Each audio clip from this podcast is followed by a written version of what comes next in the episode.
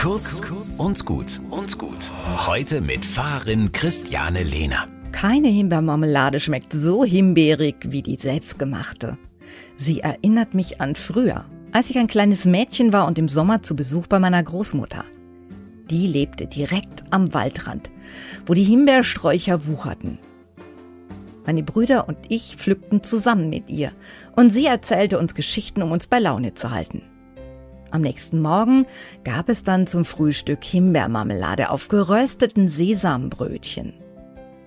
Bis heute triggert mich selbstgemachte Himbeermarmelade. Sofort ist der Sommer wieder da. Und meine Großmutter.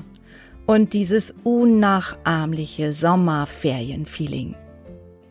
Wenn der Sommer sich jetzt leise verabschiedet, gibt es nichts Besseres, als Himbeermarmelade zu kochen und Himbeererinnerungen hervorzukramen. Ein guter Tipp gegen den Spätsommerblues.